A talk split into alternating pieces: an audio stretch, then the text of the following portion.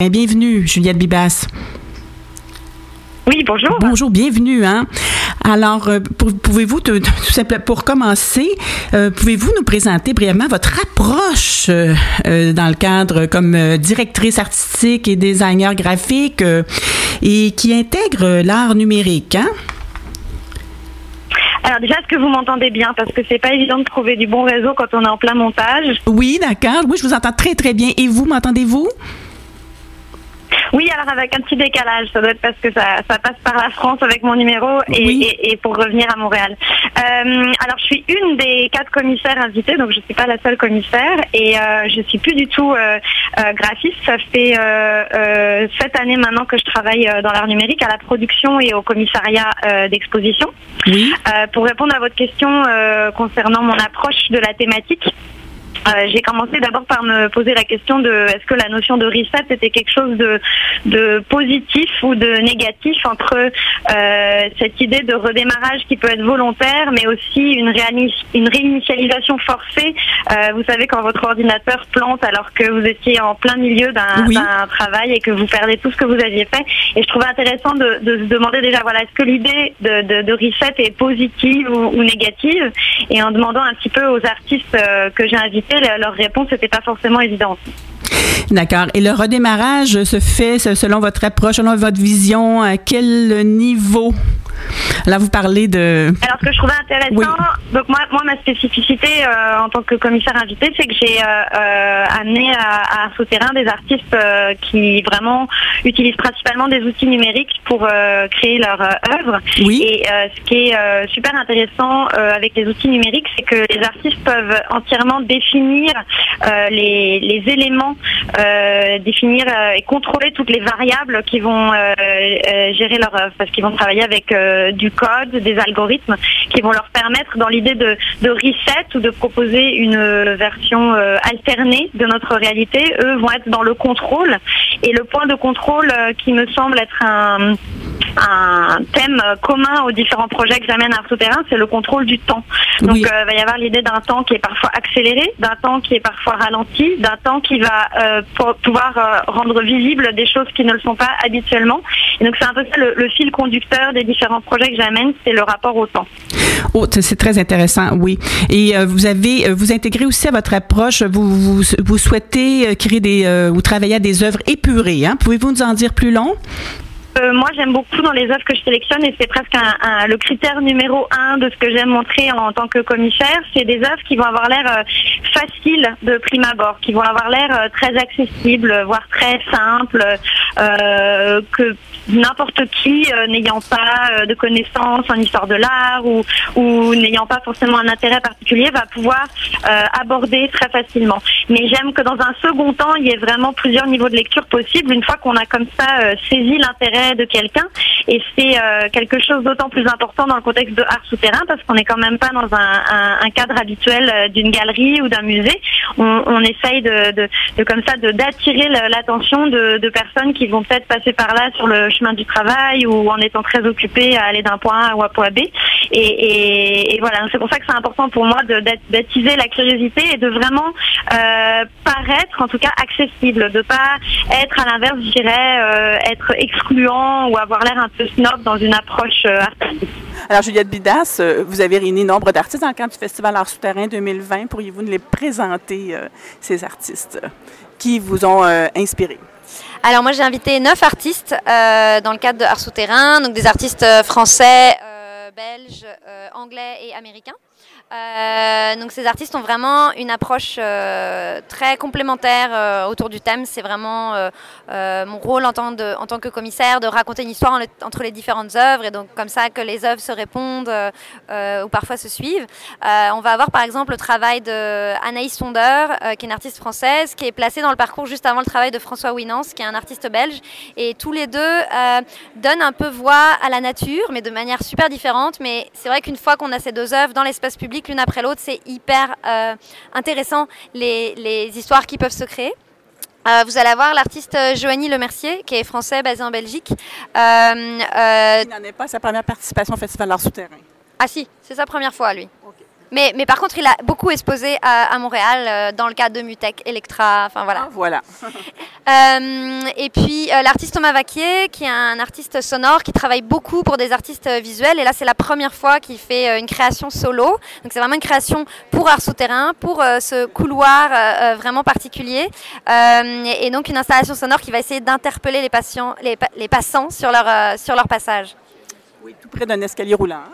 Oui, voilà, c'est ça. Euh, vous allez avoir. Paris à relever.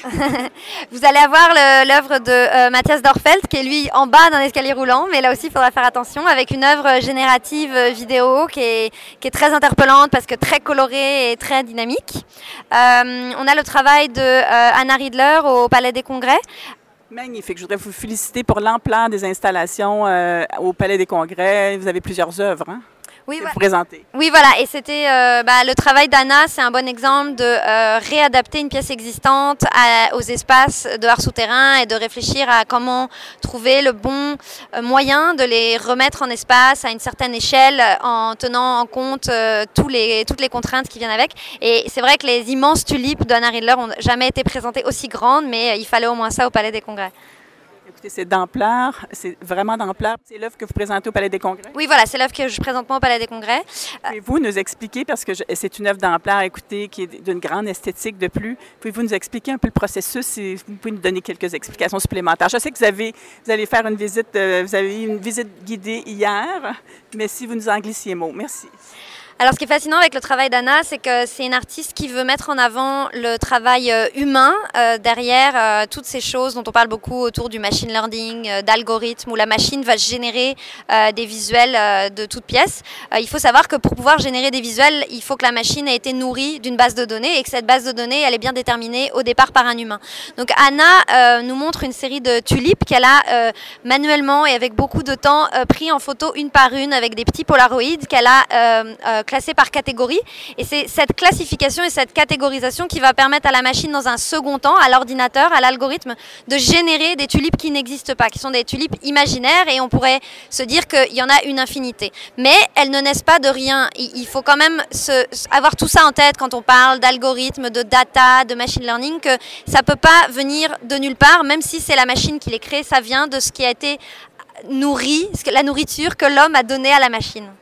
Donc, euh, il faut toujours avoir en tête que ce lien avec l'humain, mais c'est fascinant comme œuvre et ça nous projette dans l'évolution de la technologie future, absolument. hein. Oui, je trouve ça très intéressant de mettre ça en regard. on parle beaucoup des, des- voitures autonomes et c'est super intéressant parce que les, les- ces voitures autono- autonomes sont entraînées sur des bases de données euh, avec des différents éléments qu'elles pourraient trouver dans l'espace public qui sont des fois des bases de données très anciennes. Et on se dit, est-ce que ces, ces- ces voitures vont savoir reconnaître des choses qui ont peut-être changé? Donc c'est toujours intéressant de se dire que derrière la machine, il y a toujours de l'humain.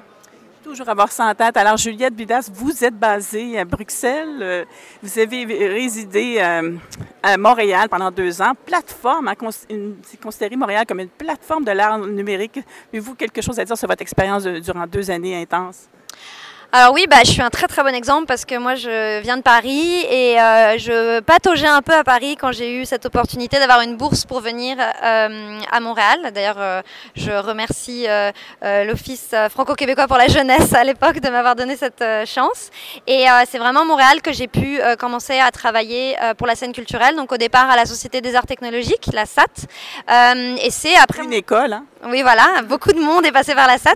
Et c'est euh, après Montréal que, euh, en rentrant en Europe, donc j'ai pas tout de suite atterri à Bruxelles, mais finalement, Bruxelles, c'est ce qui m'a semblé, euh, et vraiment, j'exagère pas en vous disant ça, c'est pas pour vous faire plaisir, mais c'est ce qui m'a semblé être le plus proche de Montréal et du Québec dans la vibe et le, aussi bien le terrain de jeu qu'offre Bruxelles, la chance donnée à chacun, mais aussi La créativité foisonnante aussi. la créativité foisonnante, mais je tiens à insister aussi le- la sympathie des Belges, qui est très proche de celle euh, des Québécois, et, Absolument, je vous crois. et l'ou- l'ouverture en fait, euh, l'intérêt pour l'autre, euh, de prendre le temps et d'être pas voilà dans cette course folle très parisienne et dans cette étiquette qui doit être respectée par chacun. Donc voilà, depuis depuis quelques années, Bruxelles est mon nouveau terrain de vie, mais je viens à Montréal une à deux fois par année pour différents projets parce que la scène numérique montréalaise est incontournable au, point, au plan international. Je suis contente d'apprendre ça pour une, artiste qui a le vent dans les voiles, tout comme vous, parce que vous êtes impliquée, comme nous disions au début d'entrevue, dans plusieurs projets euh, et beaucoup, beaucoup, euh, comme vous avez mentionné, dans des projets sur la lumière. Alors écoutez, euh, peut-être pour conclure sur le Festival Art Souterrain, vous, bon, vous allez rester ici quelque temps. Vous avez une visite guidée, vous avez eu une visite guidée hier, le 3 mars. Est-ce que vous avez vous allez participer dans d'autres activités dans le cadre du Festival Art Souterrain? Euh, alors malheureusement non, je dois repartir pour Bruxelles euh, le 9 mars, donc je vais rater beaucoup de ces très belles activités euh, du festival qui dure jusqu'au 22 mars et je dois dire que c'est vraiment absolument génial et malgré tout rare que quand on a autant travaillé, on ait des œuvres qui restent aussi longtemps, donc il faut vraiment profiter des trois semaines de ce parcours. C'est votre point de vue, hein? c'est votre point de vue, alors on ne peut qu'apprécier pleinement ce festival après la Nuit Blanche. Exactement, parce que euh, si vous faites la totalité du parcours que vous voyez absolument tout, c'est 6 km. Et moi, je pense que ça n'a pas de sens de le faire d'un bloc, mais de prendre le temps d'apprécier euh, et de se euh, balader dans ce réseau souterrain. Et de surtout pas oublier les lieux satellites. J'ai une œuvre d'une artiste néerlandaise, j'avais oublié de citer cette nationalité, qui est présentée au Château du Frêne, où il y a vraiment une belle exposition co-organisée avec l'agence Topo. Un lieu exceptionnel. Ça vaut vraiment la peine de se rendre à Pineuf pour, pour voir cette exposition. Merci beaucoup, Juliette Bibas, pour cet agréable entretien euh, et votre contribution à l'art souterrain qui est très, très, très intéressante. On va, on va l'apprécier dans les prochaines semaines. Merci beaucoup et bon retour à Bruxelles. Eh bien, merci à vous.